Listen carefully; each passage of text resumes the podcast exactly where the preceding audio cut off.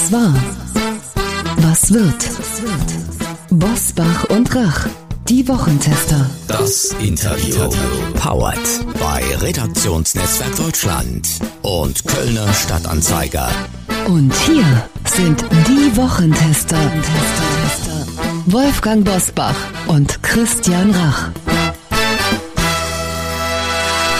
Hallo und herzlich willkommen, Christian Rach hier aus Hamburg. Hallo auch von Wolfgang Bosbach aus Bergisch Gladbach. Sie hören eine Interviewfolge der Wochentester mit dem Journalisten, Klimaschützer und Friedensaktivisten Franz Alt. Warum er gegen mehr Waffen für die Ukraine ist und wie er sich einen Frieden mit Wladimir Putin vorstellt. Jetzt in dieser Folge. Wolfgang Bosbach und Christian Rach sind die Wochentester. Tester, Tester. Werbung. Aufgepasst, liebe Hörerinnen und Hörer der Wochentester, wir haben ein exklusives Angebot für Sie von Trigema, Deutschlands größtem Hersteller von Sport- und Freizeitbekleidung, bei dem Made in Germany großgeschrieben wird. Trigema steht für qualitativ hochwertige Textilien, die der strengen Ökotex Made in Green Richtlinie entsprechen. Mit einem geringeren Wasserverbrauch bei der Produktion, weniger Einsatz von Chemie, eigener Stromgewinnung und kürzeren Transportwegen übertrifft Trigema die Sozial- und Umweltstandards der Branche deutlich. Das Familienunternehmen in Burladingen auf der Schwäbischen Alb wird von Wolfgang Grupp und seiner Familie werteorientiert geführt. Und das, lieber Christian, ist heute nicht mehr selbstverständlich, oder? Das ist leider so, lieber Wolfgang, doch ich bin sicher, wer respektvoll mit seinem Team umgeht und ihnen eine Perspektive bietet, der ist langfristig erfolgreicher und im besten Sinne auch nachhaltig. Trigema zum Beispiel bildet jährlich 40 junge Menschen in acht Ausbildungsberufen aus. Den Kindern der 1200 Mitarbeiter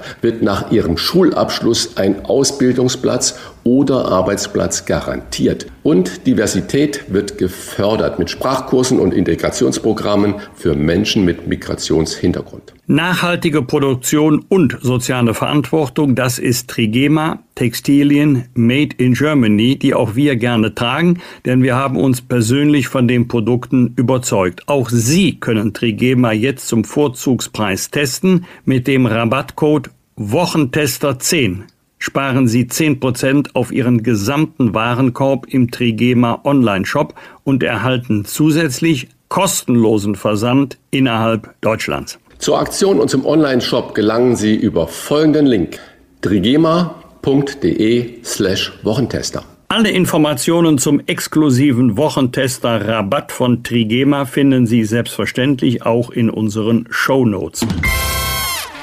Heute zu Gast bei den Wochentestern Franz Alt. Der Journalist, Klimaschützer und Friedensaktivist setzt sich für einen Frieden in der Ukraine ein. Mit den Wochentestern spricht er darüber, warum er die Petition von Sarah Wagenknecht und Alice Schwarzer unterstützt. Seine Bücher sind in einer Gesamtauflage von 3,5 Millionen Exemplaren in mehr als 20 Sprachen erschienen. Mikhail Gorbatschow zählte und der Dalai Lama zählt zu seinen engeren Freunden.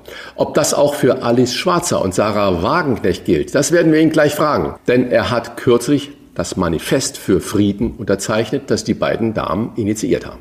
Seine Position Verhandlungen statt Waffen. Und er geht noch einen Schritt weiter, denn er sagt, wenn es heute um Frieden geht, geht es nicht nur um militärische Abrüstung, sondern auch um Frieden mit der Natur. Herzlich willkommen bei den Wochentestern, Franz Alt. Hallo, Grüß Gott aus Baden-Baden. Herr Alt, wie eng sind Sie mit Frau Wagenknecht und Frau Schwarzer und warum haben Sie das Manifest der beiden denn unterzeichnet?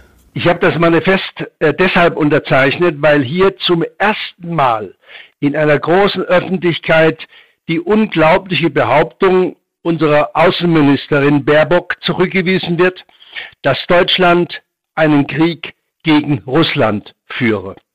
Ich habe mich gewundert, dass diese Aussage, die Frau Baerbock in Straßburg äh, beim Europarat gemacht hat, von der deutschen Publizistik nicht entschieden zurückgewiesen wurde. Und in diesem Manifest habe ich gesehen, dass das getan wird, dass diese Äußerung 80 Jahre nach Stalingrad Putin einen solchen PR-Erfolg äh, zu gönnen, ist eine unglaubliche Fehlleistung der deutschen Außenministerin gewesen. Deutschland führt ein, wir führen einen Krieg gegen Russland, 80 Jahre nach Stalingrad. Und ähm, äh, die Wahrheit ist, ich habe das auch in vielen Talkshows gesagt, ich habe die Möglichkeit gehabt als Publizist, ja, das zurückzuweisen. Die Wahrheit ist, dass natürlich Putin einen brutalen und völkerrechtswidrigen Angriffskrieg gegen die Ukraine führt und wir die Ukraine in ihrem Angegriffensein unterstützen, humanitär, finanziell, aber auch militärisch. Das hat mich bewogen, vor allem dieses hat mich bewogen, dieses Manifest zu unterschreiben. Sie sind überzeugt, mit Putin kann man verhandeln. Woher nehmen Sie die Gewissheit? Im Zweifel muss ich auch mit dem Teufel verhandeln. Ich bin Historiker und das habe ich gelernt in der Geschichte. Man muss mit allen möglichen Menschen verhandeln, wenn das das Gegenüber ist. Und wir haben in Russland im Moment keinen anderen als Putin. Und mit Putin müsste man versuchen zu verhandeln. Ich erinnere mich noch, Herr Bosbach, ich bin nicht ganz sicher, ob Sie da schon im Bundestag waren. 2001 seine Rede von rechts bis links haben alle applaudiert. Ich weiß, dass der Putin von 2023 und von 2022 ein anderer ist als der von 2001. Aber wenn man 2001 mit ihm geredet hat, wenn man ihn im Bundestag eingeladen hat, wenn von rechts bis links die Leute in Standing Ovations Putin applaudiert haben, dann muss man mehr versuchen zu verhandeln, als das bisher geschehen ist. Herr Alt, ich bin mit Ihnen politisch groß geworden. Ich bin schon seit 1994 im Bundestag gewesen. Ich 94, war dabei. sehen Sie. Da war der Bundestag noch in Bonn. Also ich war auch bei der von Ihnen erwähnten Rede von Putin dabei. Äh, wahrscheinlich haben Sie auch applaudiert, ne? Wahrscheinlich, ja. ja. Herr Bosbach, ja, ja. Es ja, war ja. allerdings ein anderer Putin als heute. Klar, das, das, das sehe ich ja auch. Nur wir fragen zu wenig, warum ist er ein anderer? Und steckt der alte Kern nicht doch noch in ihm? Das hat mir Gorbatschow mal gesagt. Also Gorbatschow ist nicht verdächtig, ein großer Putin-Bewunderer gewesen zu sein. Gorbatschow hat mir mal gesagt, ihr im Westen übersieht eins, auch Putin hat einen guten Kern. Von dem ist zurzeit, weiß Gott, nichts zu spüren. Aber trotzdem, er ist auch ein anderer. Das hat er bewiesen im Jahr 2001 oder nochmal 2007 auf der Münchner Sicherheitskonferenz. Und an diesen alten Putin müssen wir wieder ran, wenn wir wirklich Frieden wollen und nicht einfach die Dinge so laufen lassen wie bisher mit Waffen, Waffen, Waffen. Ich bin als Pazifist ja auch für Waffenlieferungen, für deutsche Waffenlieferungen, äh, vor allen Dingen für Abwehrwaffen an die Ukraine, was mir nicht leicht fällt. Das, das, das macht die, dieser schreckliche Krieg macht ja allen alles schwer. Denen, die sagen Waffen ja und denen, die sagen Waffen nein.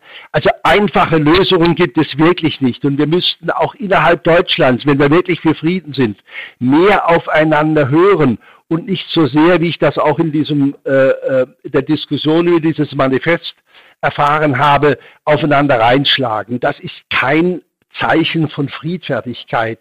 Da wurde viel unterstellt, auch den Unterzeichnern, den Erstunterzeichnern wie mir dieses Manifestes wurde viel unterstellt, was in dem Manifest gar nicht steht. In dem Manifest wird Putin als Aggressor genannt.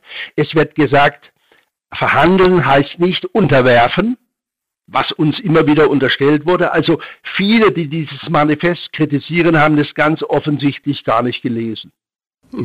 Herr Alt, darf ich da fragen? Ich zitiere Sie mal. Wer Frieden will, muss den Frieden vorbereiten. Das sind Ihre Worte. Äh, wenn jetzt diskutiert wird im Europaparlament, äh, Putin doch vor den Internationalen Gerichtshof äh, persönlich in Den Haag zu stellen, ihn anzuklagen, ja. wie kann man denn dann den Frieden noch vorbereiten und wer sollte das tun, mit wem? Das ist eine ganz schwierige Frage. Natürlich haben Sie völlig recht. Wenn man äh, Putin vor ein internationales Gericht stellen will, Den Haag, ihn dort wahrscheinlich verurteilen, anders wird es ja kaum gehen, und trotzdem Frieden will, das ist eine sehr schwierige Geschichte. Vielleicht muss man diese Möglichkeit der internationalen Verurteilung in Den Haag zunächst einmal zurückstellen und muss versuchen, mit ihm zu reden. Also im Moment sehe ich, würde ich keine andere Möglichkeit sehen. Wobei ich immer dazu füge, ich habe kein Patentrezept. Niemand hat ein Patentrezept in der Situation. Und gerade wir in Deutschland sollten doch immer wieder bedenken, weil auch immer wieder gefragt wird, ja, was ist denn die Lösung? Für die Ukraine-Krise. Das müssen in erster Linie die Ukrainer entscheiden. Wir haben vom sicheren Deutschland aus ja recht gut reden. Die Anhänger der Waffenlieferungen die Gegner der Waffen, beide haben recht gut reden. Es sind die Ukrainer, deren junge Männer getötet werden, deren Frauen vergewaltigt werden, deren Kinder und deren Alte zur Flucht gezwungen werden. Und da sollten wir uns in Deutschland mit so ganz billigen Ratschlägen etwas zurückhalten. Ich habe keine Patentlösung. Aber die muss natürlich und kann, das beweist die Geschichte immer wieder, am Verhandlungstisch gefunden werden. Und im Laufe dieses Kriegsjahres hat ja sowohl Putin als auch Zelensky immer wieder angedeutet, dass sie bereit sind, miteinander zu reden. Die haben es leider noch nicht getan. Äh, äh, im, im, im, im wirklich ernsthaften Stil, aber zu Beginn des Krieges hat auch Zelensky mal gesagt, man könnte über die Krim reden. Ich habe immer in Deutschland vor Augen, wie wir, ich bin ja 1938 geboren, habe den Zweiten Weltkrieg noch erlebt, wie wir nach 45 sowohl mit dem Elsass als auch mit dem Saarland umgegangen sind. Die Deutschen und Franzosen haben vernünftigerweise gesagt, jetzt lassen wir mal zehn Jahre vergehen und dann sollen die Saarländer abstimmen, zu wem sie gehören wollen. Und die Franzosen erkennen das an und wir Deutsche erkennen das an. Wie so etwas könnte ich mir vorstellen, auch für die Ukraine. Wie gesagt, müssen die Betroffenen machen. können nur sagen, es gibt Beispiele dafür, dass eine so schwierige Situation wie die der Krim oder des Donbass auch lösbar sind. Eine ganze Reihe von Beispielen in der Geschichte fallen mir ein. Ich habe als junger Fernsehreporter mal eine 105-jährige Elsässerin interviewt. Das war die älteste Elsässerin damals in den 70ern, als ich anfing beim Fernsehen. Und ich werde nie vergessen, wie mir diese alte Frau aus dem Elsass erzählt hat, dass sie fünfmal im Laufe ihres Lebens zwischen Deutschland und Frankreich hin und her gewandert ist. Und äh, das heißt, die ist nicht gewandert, sondern die hat immer andere Pässe bekommen. Die hat immer am selben Ort. Äh, die ist gewandert worden. Gewohnt, südlich von Straßburg. Es war Frieden möglich oder wie lange haben wir gestritten über die sogenannten deutschen Ostgebiete nach 45? Und Helmut Kohl hat im Jahre 1990 gesagt, die werden selbstverständlich bei Polen bleiben. Und wir haben Frieden geschlossen. Also es gibt so viele historische Beispiele dafür, dass Frieden immer möglich ist. Deshalb habe ich auch mein letztes Buch so genannt, Frieden ist auch jetzt noch möglich. Wäre also Ihr Rat an die Ukraine Land gegen Frieden? Nochmal, äh, ich rate der vom sicheren deutschen Platz aus hier in Baden-Baden, im ruhigen Baden-Baden, der Ukraine gar nichts. Ich sage nur, es gibt historische Beispiele, die sagen, dass auch in schwierigen Situationen Frieden möglich ist. Das müssen die Ukrainer mit den Russen ausmachen und die Russen mit den Ukrainern. Aber wenn die beiden nicht wirklich zusammen reden können und wenn ich dann so überlege, Sie haben so viele Beispiele gerade gesagt, das Saarland, das Elsass oder auch die ehemaligen Ostgebiete und überall äh, sieht man, wie es funktioniert. Warum äh, kann sich zum Beispiel der Westen nicht auf vermittelnde Personen einigen? Ich denke mal zum Beispiel jetzt Angela Merkel, die erstens Russisch spricht, die zweitens mit Putin ja jahrelang sehr gut klargekommen ist. Wenn man dazu noch den brasilianischen Präsidenten nimmt und dem Russen noch äh, auch ein, zwei Leute zur Seite stellt und vielleicht auch Erdogan, ob wir ihn nun lieben oder nicht, noch mit einbindet. Warum kommt es nicht zu solchen Initiativen? Das habe ich mich auch immer gefragt. Und in diesem Wochenende fand ich sehr interessant, dass der Papst gesagt hat, Herr Putin, ich bin bereit zu reden, sowohl nach Moskau zu gehen als auch nach Kiew. Ich könnte mir auch vorstellen, dass mein Freund der Dalai Lama äh, sich noch dazu gesellt. Also es gibt eine ganze Reihe von möglichen Vermittlern. Einige haben Sie eben genannt, zwei weitere sind mir noch eingefallen. Angela Merkel wäre eine gute Idee. Ich habe mich in den letzten Monaten immer wieder gefragt, warum ist sie so kleinlaut in diesen Fragen? Also es gibt, es wird einfach zu wenig unternommen um die beiden Streithähne an einen Tisch zu bringen oder wie auch immer zu Verhandlungen zu äh, bewegen. Also da ist noch viel Luft drin und da die EU selbst wäre vielleicht jemand, der vermitteln könnte, die EU über, über Frau von der Leyen oder so. Also es gibt so viele Möglichkeiten von ernstzunehmenden Politikern, von denen ich mehr Mut und mehr Wumms erwarte, als das bisher der Fall war. Bitte der deutsche Bundeskanzler hat es versucht, Macron hat es versucht, beide sind ganz offensichtlich gescheitert. Äh, das, das verstehe ich ja, dass die nicht jetzt an vorderster Front immer wieder jede Woche mit Putin neu telefonieren wollen und ihn zu Verhandlungen bewegen. Aber die ansonsten noch genannten waren mir bisher zu ruhig und da erwarte ich mehr, um endlich dieses furchtbare Leid der Ukrainer zu beenden, mehr Engagement, als wir das bisher zumindest nach außen gesehen haben. Man hat gesehen, also Erdogan haben sie genannt, weiß Gott, kein besonders äh, lupenreiner Demokrat, aber oder auch Gerhard Schröder müsste mehr tun, als er getan hat. Er hat ja den Draht zu Putin. Ähm, ähm, und äh, da ist zu wenig geschehen. Wir haben immer nur über Waffen, Waffen, Waffen geredet. Nochmal, als Pazifist bin ich jetzt auch für Abwehrwaffen für die Ukraine. Auch deutsche Abwehrwaffen haben in den letzten Monaten geholfen, ukrainisches Leben zu retten. Für mich heißt, du sollst nicht töten. Das Leben ist heilig. Deshalb bin ich auch für Abwehrwaffen. Und die Deutschen haben viele Abwehrwaffen geliefert und haben damit ukrainisches Leben gerettet. Aber mit Waffen, Waffen, Waffen allein kommen wir nicht zum Ziel. Das war auch ein großes Anliegen dieses sehr umstrittenen Manifestes, weshalb ich es auch unterschrieben habe, dass gesagt wurde, wir müssen auch mehr Druck machen auf Verhandlungen, so wie Sie es eben auch vorgeschlagen haben. Äh, Herr Alt, ich selber bin bei der Frage Lieferung von schweren Waffen hin und her gerissen, weil ich nicht ich weiß, auch, ja. verkürzen wir den Krieg oder verlängern wir das Leiden. Ich weiß es ja. wirklich nicht. Ich weiß nur, in einer solchen Situation gibt es keinen Kompromiss. Da muss man sich entscheiden.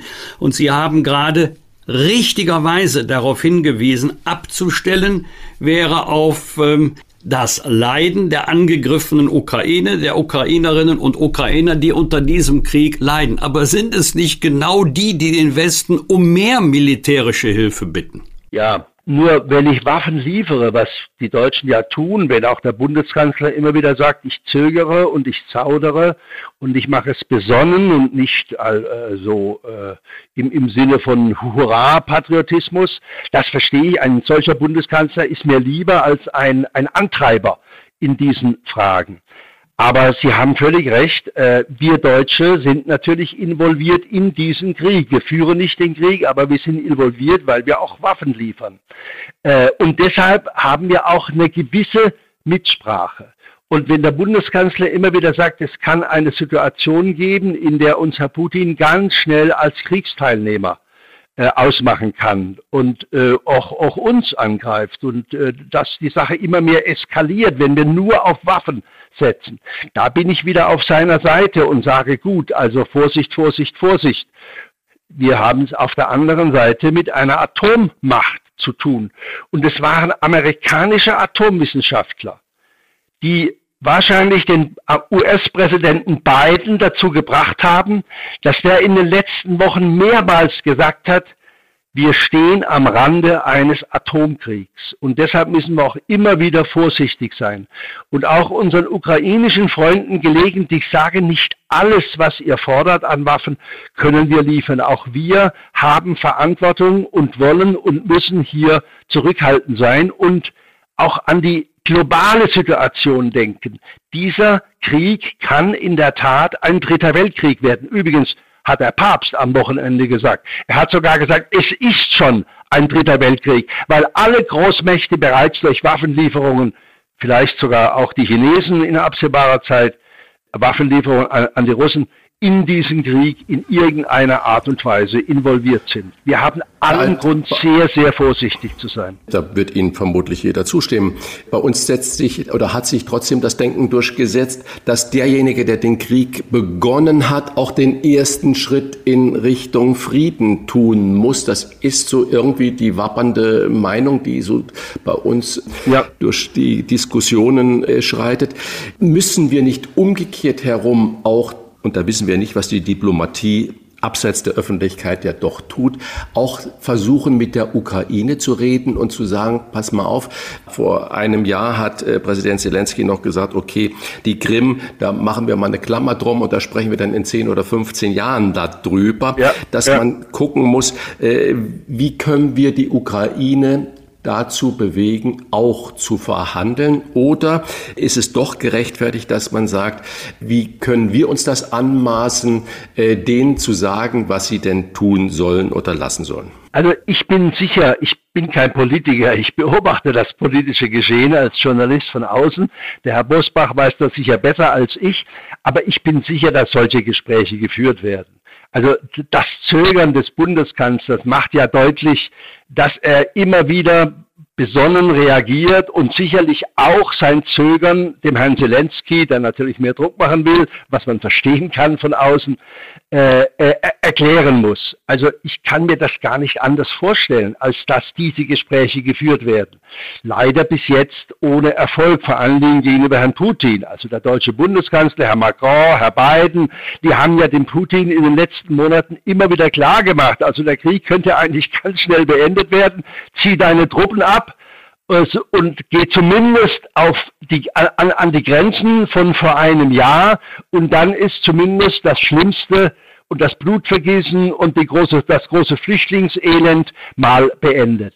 Also diese Gespräche werden mit Sicherheit geführt. Manchmal dringen auch die Dinge nach außen. Also der deutsche Bundeskanzler hat immer wieder gesagt, Herr Putin, Sie können als Erster diesen Krieg beenden. Natürlich werden solche Gespräche geführt. Leider ohne Erfolg. Sie selber haben es vorhin erwähnt, obwohl man Ihnen es weder ansieht noch anhört. Sie sind Jahrgang 38, haben also den Zweiten Weltkrieg noch selber erlebt, kennen ihn ja. nicht nur aus Geschichtsbüchern oder Fernsehdokumentationen. Aber dann wissen Sie doch auch, dass es vor allem die militärische Stärke der Alliierten war, die Hitler Deutschland besiegt hat. Das ist äh, die Achillesferse für alle Pazifisten. Diese Frage, die Sie stellen, Herr Bosbach, ganz klar. Ich sehe auch viele Kriegsverbrechen der Alliierten, also Dresden nicht, zum Beispiel, äh, die Hiroshima-Bombe, vor allen Dingen die zweite Atombombe in Japan, also Nagasaki. Darüber kann man immer streiten, aber grundsätzlich habe ich da keine Erklärung dafür oder keine äh, Zurückweisung dessen, was Sie gesagt haben. Ich wüsste auch nicht, wie man den zweiten, nachdem man vorher viele Fehler gemacht hat. Also das muss man auch sehen. Äh, auch die Engländer, auch Russland und Deutschland äh, waren Waffenbrüder eine ganze Zeit lang, Locarno und so etwas. Also da sind vorher viele Fehler gemacht. Wie man nach 39 noch Hitler hätte friedlich durch Verhandlungen daran hindern können, den Zweiten Weltkrieg auszulösen, das weiß ich auch nicht. Da bin ich auch als Pazifist ganz ehrlich und überfragt. Aber vorher wurden auch viele Fehler gemacht. Äh, auch Hitler wurde völlig falsch eingeschätzt. Die äh, Banker und Kapitalisten der ganzen Welt haben große Geschäfte, auch Waffengeschäfte gemacht mit ihm. Sonst hätte er den Zweiten Weltkrieg nicht anfangen können. Also die Fehler vorher. Deshalb ist es so wichtig, das, was im deutschen Grundgesetz steht. Von deutschem Boden aus darf nie wieder ein Krieg ausgehen. Man muss vorher aufpassen. Und was äh, wir 2000 Jahre lang gemacht haben. Nämlich, wenn du Frieden willst, musst du den Krieg vorbereiten. Das müssen wir im Atomzeitalter, spätestens jetzt im Atomzeitalter, auf den Kopf stellen. Wenn du Frieden willst, musst du den Frieden vorbereiten. Also keine Waffenexporte in Regionen wie äh, Afghanistan oder so etwas oder Syrien oder andere äh, Tür Türkei auch, würde ich auch sagen. Da haben wir viele, auch wir Deutsche, viele Fehler gemacht. Und über diese Fehler, die wir vorher machen, müssen wir intensiver nachdenken und mehr an Frieden denken, als an Waffenexporte und an Waffenlieferungen. Sonst kommen wir in Atomzeitalter irgendwann zum Atomkrieg. Ich habe mal Michael Gorbatschow gefragt, einer, der ja wusste, weil er auch den Knopf hatte zum Drücken, den Knopf beim Atomkoffer. Was wäre ein Atomkrieg? Und Gorbatschow hat gesagt, ein Atomkrieg wäre der letzte Krieg der Menschheitsgeschichte, weil es danach keine Menschen mehr gäbe, die noch einen Krieg führen könnten. Das müssen wir uns immer wieder klar machen. Das Allerwichtigste ist, dass wir eine atomwaffenfreie Welt schaffen. Das ist das Vermächtnis des großen Friedenspolitikers Michael Gorbatschow. Eine atomwaffenfreie Welt brauchen wir, wenn wir wirklich Frieden haben wollen. Ja gut, äh, Helmut Schmidt sagte ja was anderes und dass die Abschreckung natürlich diesen jetzt 70 Jahre lang währenden Frieden in Europa eigentlich gewährleistet hat. Und Sie haben ja auch gerade richtigerweise zitiert, nie wieder Krieg vom deutschen Boden ausgehend. Bedeutet das aber nicht im Umkehrschluss auch nie wieder Diktatoren gewähren lassen? Natürlich. Ich in meinen Vorträgen oder auch in meinen Kommentaren sage ich immer wieder jetzt Frieden für die Ukraine, Freiheit für Russland. Das muss man zusammensehen. Also jeder Demokrat will das doch, was Sie gerade sagen. Und insofern äh, wollen wir natürlich alle auch, dass äh, Russland langfristig sich von Herrn Putin befreit und auch die Russen über ihr eigenes Schicksal bestimmen können, so wie das jedes Volk können soll. Äh, da sind wir uns völlig einig, das ist ganz klar. Das muss das ganz langfristige Ziel sein. Frieden für alle und Freiheit für alle. Und Gerechtigkeit, zur Gerechtigkeit gehört, dass die Menschen in Freiheit bestimmen können, welchen politischen Weg sie gehen wollen. Und das ist leider in Russland oder in China und bei anderen Diktaturen nicht der Fall. Wir haben also als Demokraten noch viel zu tun. Das Leben wird nicht langweilig. Herr Alt, ich habe 1976 den damaligen Wehrdienst äh, mit der Waffe verweigert und die Begründung war die Bergpredigt. Das weiß ich noch wie heute. Ich habe da zwei Seiten geschrieben und mein damaliger ja. Äh, Pfarrer hat das noch unterstützt. Ich war der Einzige übrigens in meiner gesamten Klasse, der das gemacht hat. Ah, ja. Sie verweisen mhm. in diesen Tagen auch gerne auf die Bergpredigt von Jesu. Heißt ja. das übersetzt, der Westen muss Fehler einräumen und auch mal auf Putin zugehen? Ja, das denke ich. Äh, die Bergpredigt wird ja häufig missverstanden, auch von Pazifisten missverstanden. Bergpredigt heißt ja nicht, lass dir alles bieten. Also Feindesliebe heißt nicht, ergebe dich deinem Feind. Feindesliebe heißt für mich immer, sei klüger als dein Feind. Versuche auch mal, dich in deinen Feind hineinzuversetzen und dann verstehst du ihn besser. Deshalb sage ich ja, wir brauchen mehr Putin-Versteher wenn wir mit Putin klarkommen wollen. Putin-Versteher heißt ja nicht Putin-Unterstützer oder gar Putin-Bewunderer, ganz im Gegenteil. Ich muss ihn verstehen, bevor ich überhaupt klarkommen will mit ihm. Also sei klüger als dein Feind, mache den ersten Schritt und versuche ihn zu verstehen. Das heißt für mich Feindesliebe und der Kern der Feindesliebe, nochmal, den wir spätestens jetzt im Atomzeitalter verstehen müssen, wenn wir am Überleben der Menschheit wirklich interessiert sind. Der Kern der Feindesliebe heißt, versetze dich in den anderen hinein, sei klüger als er. Das ist gemeint. Und das heißt nicht, unterwerfe dich. Kommen wir zum militärischen Frieden, der ja immer mehr sein sollte als die Abwesenheit von Krieg. Deswegen haben Sie ja. auch gesagt, Frieden und Freiheit, das gehört untrennbar zusammen. Kommen wir mal zum Frieden mit der Natur. Der ist Ihnen ja ebenso wichtig ja. wie der ja. militärische äh, Frieden sind wir gerade dabei, die Bevölkerung zu überfordern beim Thema Klimaschutz, also zu viel auf einmal zu wollen, natürlich mit edlen Motiven, betrifft Heizung, betrifft Mobilität und so weiter. Fühlen sich dann ja. nicht viele zu Recht überfordert? Der UNO-Generalsekretär Guterres hat auf der letzten Weltklimakonferenz in Ägypten gesagt, wir führen einen dritten Weltkrieg bereits gegen die Natur.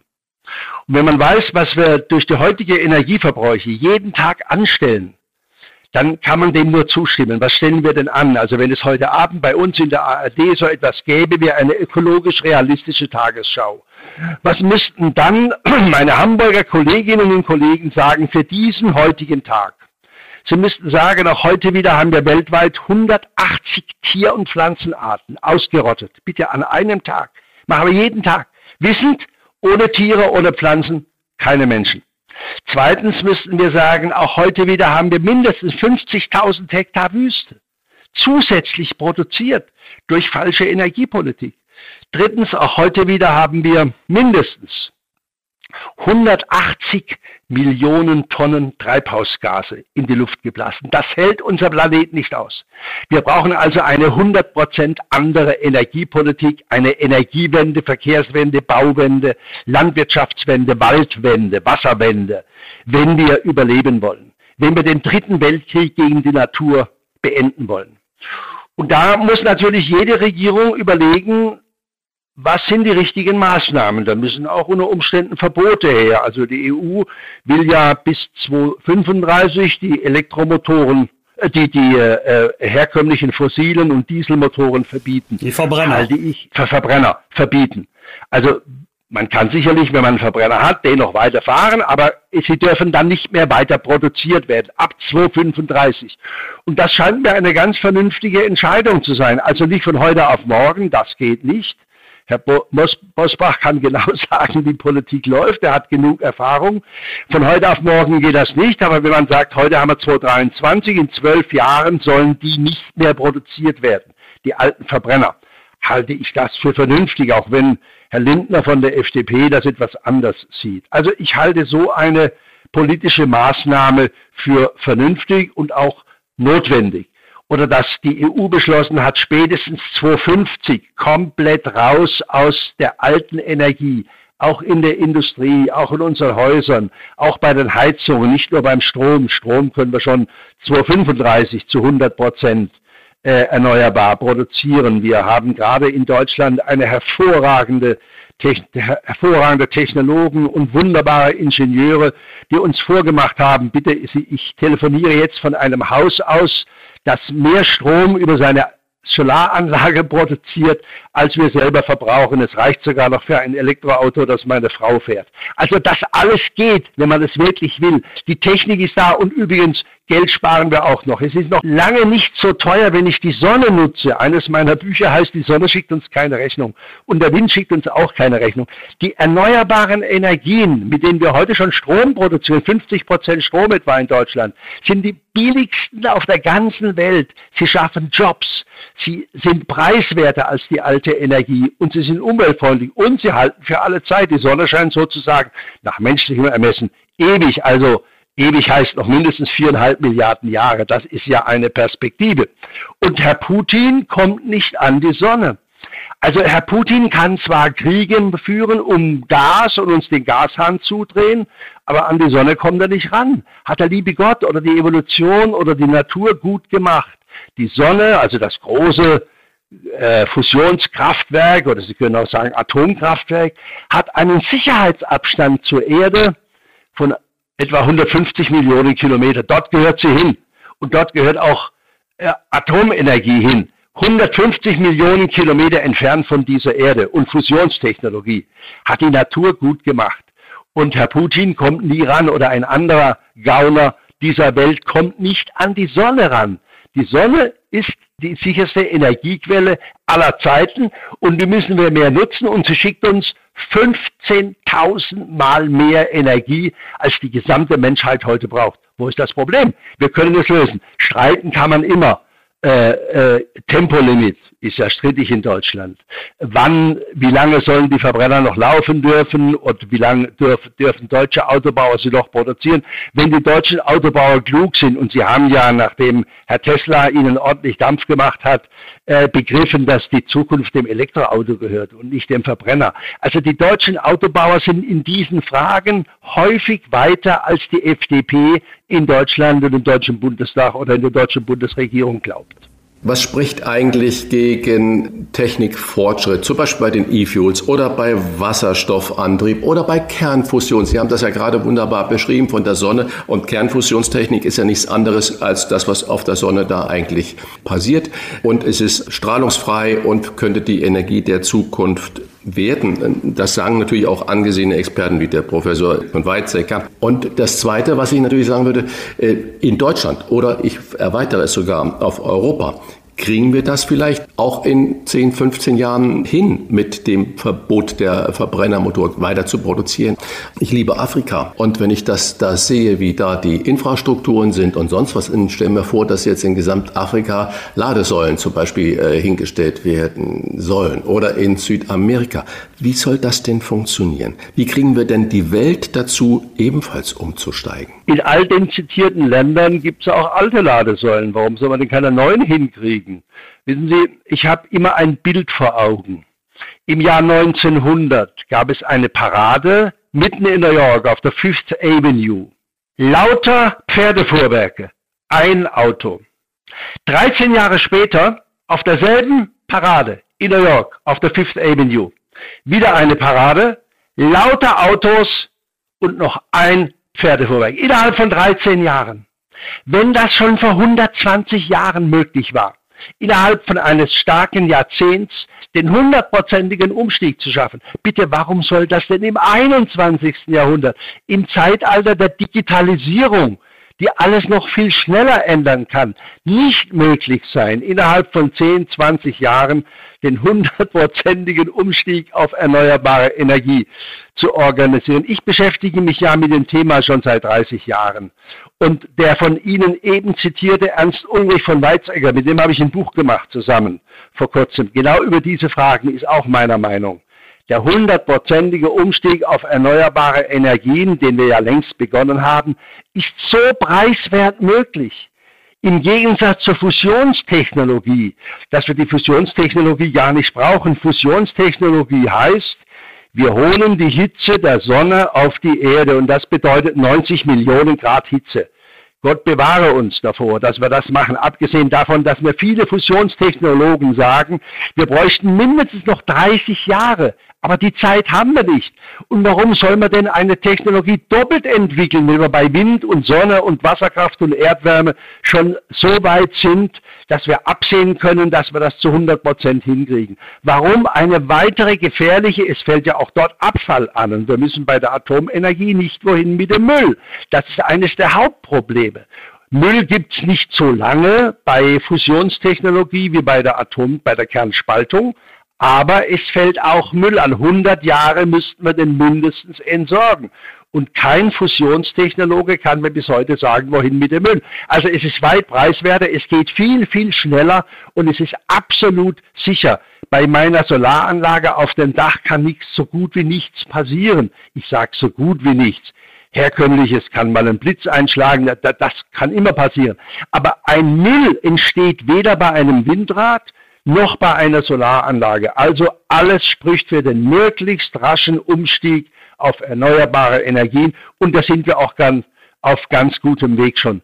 Meine afrikanischen Freunde, ich habe in vielen afrikanischen Ländern dazu Vorträge gehalten, auf Einladung der Umweltminister, sagen mir alle, Afrika und die Sonne, wir sind die Großmacht von morgen. Eine ökonomische Großmacht ist immer dort, wo es viel und preiswerte Energie gibt. Die Afrikaner haben weit mehr Sonneneinstrahlung als wir in Europa und in Afrika. Ich habe in Mali ein Solarkraftwerk mit eingeweiht. Die Kilowattstunde Solarstrom, schon heute einen Cent. Es ist unschlagbar preiswert, in Afrika auf Solarenergie zu setzen. Herr Alt, ein Problem könnte ja sein, dass die Sonne nicht ununterbrochen scheint und der Wind nicht ununterbrochen weht. Richtig. Wir aber unabhängig von klimatischen Ereignissen kontinuierlich Strom brauchen, wenn auch in unterschiedlicher Intensität je nach Tagesablauf.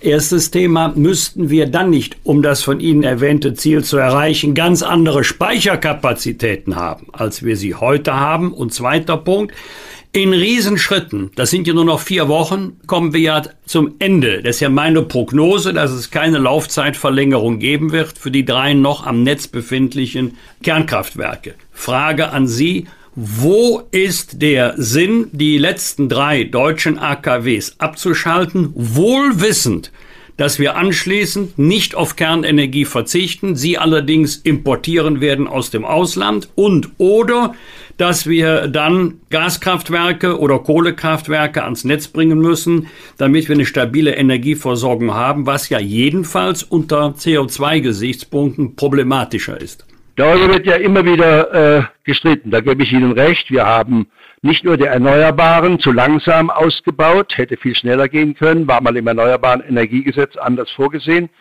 Und wir haben auch zu wenig Speicher und zu wenig Leitungen, damit wir den Windstrom von Nord- und Ostsee schneller nach Süddeutschland, Baden-Württemberg und äh, Bayern bringen kann. Da, Sie, da haben Sie recht, da sind viele Fehler gemacht worden. Die Bundesregierung versucht ja, da aufzuholen, aber auch das geht leider nicht von heute auf morgen. Das wird noch ein paar Jahre dauern. Speicher. Äh, richtig, die Sonne scheint nicht immer und der Wind weht nicht immer, aber wir haben ja eine ganze Reihe weiterer erneuerbaren Energiequellen. Wir haben Wasserkraft, wir haben Erdwärme, Wir haben Strömungs- und Wellenenergie der Ozeane, wir haben Bioenergie, also viel Strom in Deutschland wird ja über Bioenergie, Bioreststoffe und so etwas gemacht. Gerade wir in Baden-Baden haben wunderbare Stadtwerke, die das schon ganz intensiv, tausende Baden-Badener bekommen über Bioreststoffe ihren Strom und ihre Wärme und das geht bei Tag und bei Nacht, auch wenn die Sonne nicht scheint und der Wind nicht weht. Allerdings, die ganz großen Speicher für die Industrie, ich sag mal Maschinenbau oder Chemieindustrie, die haben wir noch nicht entwickelt. Aber ich kenne sehr gut eine Studie des Fraunhofer Instituts. Das sind die guten deutschen Wissenschaftler, die wir Gott sei Dank haben und Forscher, die wir Gott sei Dank haben. Diese Studie kommt zum Schluss, mit den heute vorhandenen Gasleitungen in Deutschland könnten wir drei Monate über einen Winter kommen, wenn drei Monate lang auch die Sonne nicht scheint, indem wir dort grünen Wasserstoff transportieren. Wasserstoff ist ein Gas und das kann ich in jeder Gasleitung transportieren. Übrigens, auch in den in der Ostsee beschädigten Gasleitungen, Pipelines, könnten wir über Russland eines Tages, ich sag mal in der Nach-Putin-Zeit, wieder solaren Wasserstoff importieren und durch die ja schon vorhandenen Gasleitungen bringen. Also das sind alles Speichermöglichkeiten der Zukunft. Übrigens, privat kann man das heute schon machen. In unserem Keller ist ein Speicher und meine Frau kann Tag und Nacht immer ihr Solarauto aufladen, weil wir einen Speicher haben und auch nachts nutzen wir Solarstrom in unserem Haus. Also im kleinen Kreis im Kreis von Privatkunden geht das heute schon. Bei der großen Industrie werden wir noch ein paar Jahre brauchen, bis wir diese großen Speicher, wie gesagt, mit den heute vorhandenen Gasleitungen schon, könne Deutschland drei Monate über den Winter, sagt eine Studie des Fraunhofer Instituts, und das sind die besten Wissenschaftler, die wir da haben. Also, auch das geht nicht von heute auf morgen. Aber wenn wir das wirklich, wirklich wollen, ist das in, ich sag mal, Ernst Ulrich von Weizsäcker und ich, wir sagen in unserem Buch, 15 Jahren machbar. Ohne auf Fusionstechnologie und ohne auf Atomkraftwerke äh, zurückgreifen zu müssen. Äh, beim nächsten Unfall werden wir wieder alle anders denken und das ist immer nur eine Frage der Zeit. Ich hab, mich hat der Bürgermeister von Fukushima eingeladen zu einem Vortrag. Und ich habe ihn dann gefragt, er kam gerade vom havarierten Kernkraftwerk zurück in Fukushima. Ich habe gesagt, wie sieht's denn dort aus jetzt zwölf Jahre danach? Dann sagt er, die Techniker und Wissenschaftler dort haben ihm gesagt, wenn, die, wenn sie jetzt hier hineingehen, sind sie nach einer Sekunde Staub. Und wir haben große Wasserprobleme. Sie wissen ja, die, die Japaner leiten einen Teil des äh, äh, verstrahlten Wassers in den, in den Pazifik. Und das ist langfristig ein Problem für die ganze Welt. Also auch die Franzosen haben ja in den letzten Jahren Riesenprobleme mit ihrer Atomenergie gehabt. Sie haben deutschen Wind- und Solarstrom gebraucht. Im Sommer waren die Hälfte aller französischen Atomkraftwerke im letzten Sommer abgeschaltet. Und heute sind noch immer mehr als ein Drittel der über 60 französischen Atomkraftwerke abgeschaltet. Also ich sehe keine Zukunft für die Atomenergie und keine Zukunft für die Fusionstechnik. Wir haben einfach Besseres und Preiswerteres. Und Energie aus erneuerbaren Quellen macht uns kein äh, Entsorgungsproblem. Also worauf warten wir noch? Schneller Ausbauen der Erneuerbaren, intensiver ins Speicher einsteigen. Da haben Sie recht, Herr Bosbach, das muss noch intensiver geschehen, als bis jetzt der Fall war. Aber die Lösungen sind ganz klar. Wir haben nur zu wenig Lust auf Zukunft, um die Dinge auch zu machen. Wir Deutschen wissen immer, was nicht geht. Eines meiner Bücher heißt Lust auf Zukunft und wir brauchen mehr Lust auf Zukunft. Und wenn die Dinge schon erforscht sind, wenn es an vielen Stellen schon funktioniert, wenn Deutschland im Jahr 2022 und 2023 50 Prozent seines Stroms bereits erneuerbar produzieren kann, ist doch schon bewiesen, dass es geht. Also bauen wir das doch schneller aus. Herr Alt, wie nehmen Sie jetzt, äh, das ist ja, kann man alles nachvollziehen, was Sie sagen. Und jetzt gibt es ja vom Europaparlament beschlossen, bis 35 brauchen wir diese Energieausweise für die Häuser. Und wer schlechter hat als E, muss sein Haus sanieren. Und äh, da gibt es ja ganz viele Leute, die eben nicht so einen dicken Geldbeutel haben. Wie nehmen Sie die Angst davor, dass äh, Sie Ihr Häuschen verlieren und äh, wie sollen Sie das dann, dann noch bezahlen? Das ist eine ganz zentrale Frage, da haben Sie recht. Wenn das Ökologische und das Soziale nicht zusammenkommen, dann kriegen wir die Bevölkerung nicht auf diesen neuen Weg. Das ist zentral wichtig. Ich habe nicht alles im Hinterkopf jetzt, was Herr Habeck vorhat, wenn er sagt, ab 2024 äh, dürfen keine neuen äh, Verbrennerheizungen äh, mehr eingebaut werden und so. Also keine neuen, da ist ja auch vieles falsch berichtet worden. Habeck hat nicht gesagt, alle Alten müssen ab 24 raus, sondern wer, wer neu baut, muss gleich auf erneuerbare Energien setzen. Das halte ich im Grunde für richtig. Ob das im Sozialen alles so durchdacht und abgesichert ist, das, das weiß ich nicht. Das ist noch strittig. Und da lese ich heute dieses und morgen jenes. Also da wird auch von der Bundesregierung nicht immer Klartext geredet. Da gebe ich Ihnen völlig recht, da ist viel Verunsicherung bei den Menschen. Und meine Erfahrung ist, wie gesagt, 30 Jahre habe ich Erfahrung in diesen Dingen. Ich habe in 50 Ländern das deutsche Erneuerbare Energiegesetz immer als positiv vorgestellt und gesagt, wir Deutschen machen es euch vor. Leider ist in den letzten Jahren da auch bei uns vieles falsch gelaufen. Deshalb gibt es so viele Verunsicherungen. Also da hätten die alten Bundesregierungen und auch die neue Bundesregierung mehr für Klarheit sorgen müssen. Man hat es bei im, im letzten Sommer ja gesehen, da gab es viel Angst in Deutschland, weil es viel Unsicherheit gab über die Gasversorgung kommt Deutschland gut über den Winter, ohne dass die Menschen frieren oder gar erfrieren müssen. Und wir haben es geschafft. Also ich glaube, auch die sozialen Probleme, die es jetzt gibt und vor der viele Menschen Angst haben, die Sie zu Recht ansprechen, sind lösbar.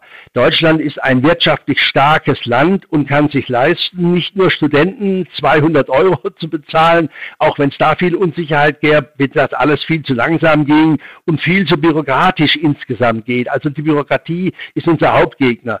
Ich glaube, die Bürokratie in Deutschland ist ein größerer Gegner, als Herr Putin je einer sein kann.